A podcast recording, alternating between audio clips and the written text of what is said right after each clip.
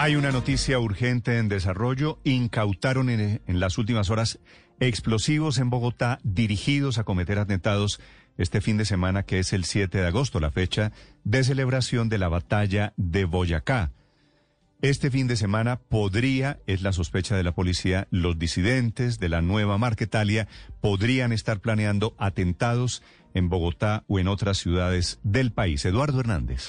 Hola Néstor, ¿qué tal? Muy buenos días. La información todavía es muy preliminar. Se está hablando de 14 barras de pentolita, también de una cantidad considerable de explosivos pertenecientes a las disidencias de las FARC, con las cuales tendrían intenciones de atentar en eh, la capital del país.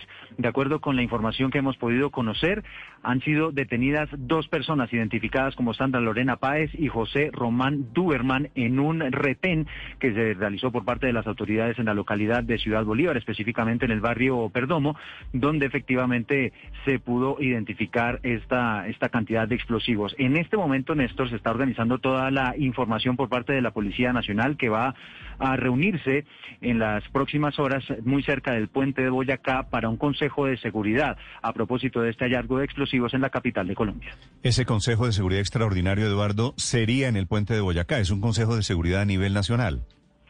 Sí, es un consejo de seguridad en el que participarían los altos mandos de la policía, también militares. Evidentemente se trata de un hallazgo de mucha gravedad, teniendo en cuenta pues estas intenciones que tendrían las disidencias de las FARC. Suma además, acuérdese Néstor, a otras intenciones que ya habían revelado el Ministerio de Defensa de atentar inclusive contra el presidente de la República muy cerca del aeropuerto El Dorado de Bogotá, mm, dada otra información de inteligencia que se había conocido días antes. Las sospechas son muchas gracias, Eduardo. Seis de la mañana 17. Solamente que aquí hay un elemento distinto, Néstor, y es que los atentados que se frustraron contra el presidente en Cúcuta y en Bogotá eran planeados por las disidencias del Frente 33.